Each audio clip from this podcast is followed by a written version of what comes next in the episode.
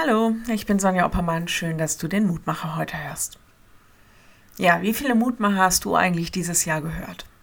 Wie viele Predigten hast du in deinem Leben schon mal gehört oder gelesen? Noch schwerer, wie viele Bibelworte haben dein Herz schon erreicht in deinem Leben? Die erste Frage könnte man ja noch so ungefähr beantworten, aber spätestens die letzte, ganz ehrlich, wer will das schon zählen? Im Grunde ist es doch so, jedes Wort, so klein es auch ist, ist wie ein Samenkorn von Gottes Liebe, das uns ins Herz gestreut ist. Vielleicht ganz unscheinbar und klein wie Grassamen, das ein oder andere vielleicht wie ein Samen einer kostbaren und schönen Blume oder ganz, ganz wertvoll wie Korn, so dass man davon leben kann. Wovon lebst du in diesen Tagen? Paulus greift ein Bild auf, das Jesus selbst verwendet. Jesus redet davon, dass das Wort Gottes in unser Leben gesät wird und hoffentlich auf gutes Land trifft, dass es gute Früchte bringt. Naja, und Paulus greift das auf.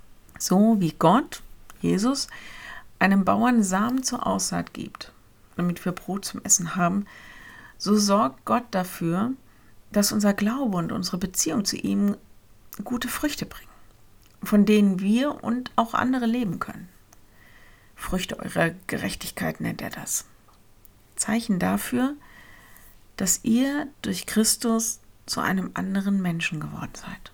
Liebe, Barmherzigkeit, Solidarität, Fairness, Gutes, Demut. Er benennt die Früchte im Detail an anderer Stelle. Lehrtext heute. Der Samen gibt dem Sämann und Brot zur Speise. Der wird euch Samen geben und ihn mehren und wachsen lassen, die Früchte eurer Gerechtigkeit. 2. Korinther 9, Vers 10. Wenn du magst, dann bete doch noch mit mir. Lieber Herr, danke, dass du uns erreicht hast mit deiner Liebe. Danke, dass du uns so viele Möglichkeiten gibst, dass wir dein Wort auf so vielfältige Weise hören können. Wir bitten dich, dass du diese Früchte des Glaubens in uns wachsen lässt, dass wir Menschen werden, ja, die dir einfach gefallen und von deiner Liebe weitergeben können. Herr, und lenke unsere Augen auf die Punkte, wo wir noch besser werden können, wo wir reifen und, und wachsen sollen. Und wir wollen dich auch bitten für all diejenigen, die unser Gebet brauchen, für die Kranken, die Einsamen, die Hoffnungslosen, die Erschöpften, die Verletzten, die Angegriffenen. Herr unser Gott, schenk uns deinen vollkommenen Frieden. Steh uns bei. Amen. Das war's für heute. Morgen wieder ein neuer Mutmacher. Bis dahin, bleib behütet. Tschüss.